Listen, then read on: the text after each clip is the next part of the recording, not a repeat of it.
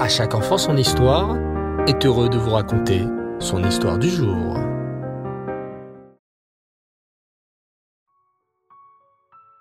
Bonsoir les enfants, Erev Tov et Shavuatov. J'espère que vous avez passé un bon Shabbat. Baou Hashem. Toujours un grand plaisir, un grand honneur de pouvoir vous raconter de belles histoires sur notre tzadikim et ce soir, une belle histoire sur le Baal Shem Tov. Écoutez bien. Reb Wolf était un chassid du Baal Shem Tov. Il nourrissait depuis toujours le désir de s'installer en terre sainte, en Eret Israël.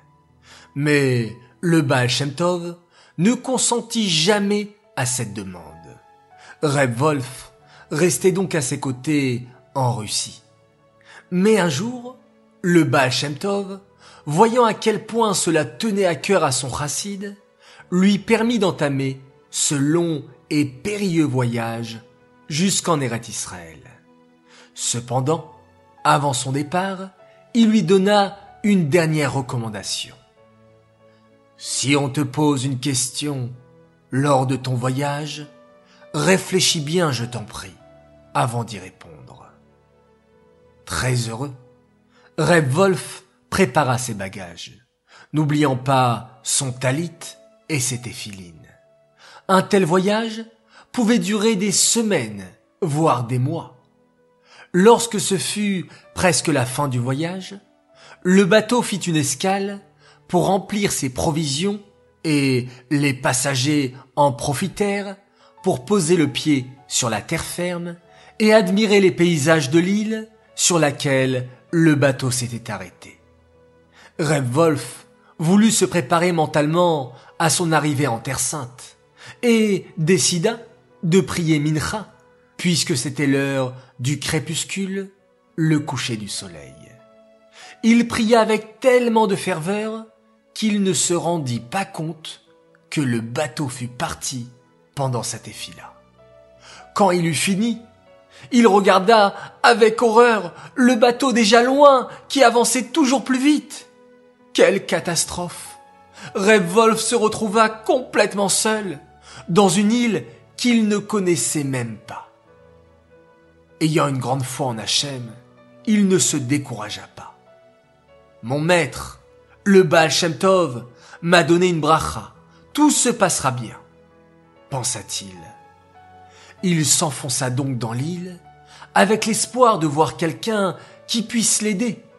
Mais il ne trouva pas âme qui vive aux alentours. Il en fut fortement découragé.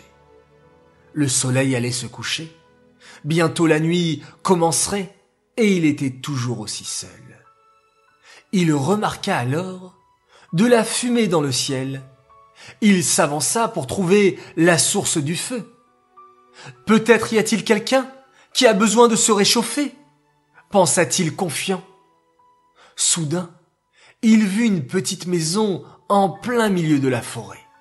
C'est de là que la fumée s'échappait, pour rejoindre le ciel. Reb Wolf fut si heureux de voir qu'il y avait des êtres humains sur l'île qu'il en pleura presque de joie. Il tapa doucement à la porte et fut soulagé de voir un vieux juif à l'aspect majestueux qui lui dit Shalom Aleichem, mon ami. Reb Wolf, se sentant hors de danger, raconta toutes ses péripéties au vieux juif, qui l'écouta silencieusement.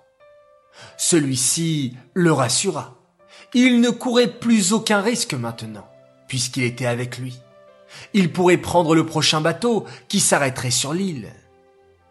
Mais maintenant, c'est bientôt Shabbat, Reb Wolf, et je serai heureux de t'avoir comme invité. Dit le vieil homme. Oh, mais j'en serai très honoré, répondit notre pieux chassid. Reb Wolf était très heureux de la tournure des événements, même s'il ne comprenait pas pourquoi ce juif habitait ici, au milieu de nulle part, sans famille, sans synagogue. Il se demandait aussi comment il connaissait son nom. Mais il n'osait pas poser des questions à cet homme distingué et vénérable. C'était l'un des plus beaux Shabbats de sa vie. Reb Wolf chanta, discuta, étudia avec son hôte. Et plus le temps passait, plus il se rendait compte de la sainteté du monsieur qui le recevait. Le lendemain, un bateau accosta et Reb Wolf put quitter l'île en direction de la Terre Sainte. Avant de partir, son hôte lui demanda Vous avez voyagé à travers la Russie, la Pologne. Dites-moi, comment se portent les Juifs en exil là-bas Baruch Hashem, Baruch Hashem, répondit le chassid. Hachem veille sur eux. Sur un dernier signe de tête, Reb Wolf s'embarqua, et ce n'est que bien plus tard qu'il se rappela de la recommandation du Baal celle de bien réfléchir aux questions posées. Il ressentit une immense peine d'avoir oublié ce que lui avait dit son saint maître.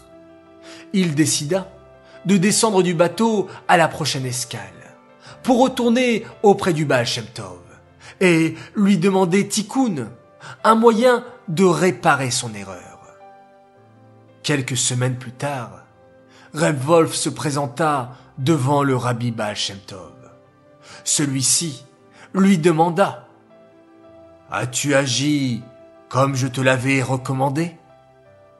Le cœur brisé, il lui raconta comment s'était passé son voyage et demanda humblement comment réparer sa faute.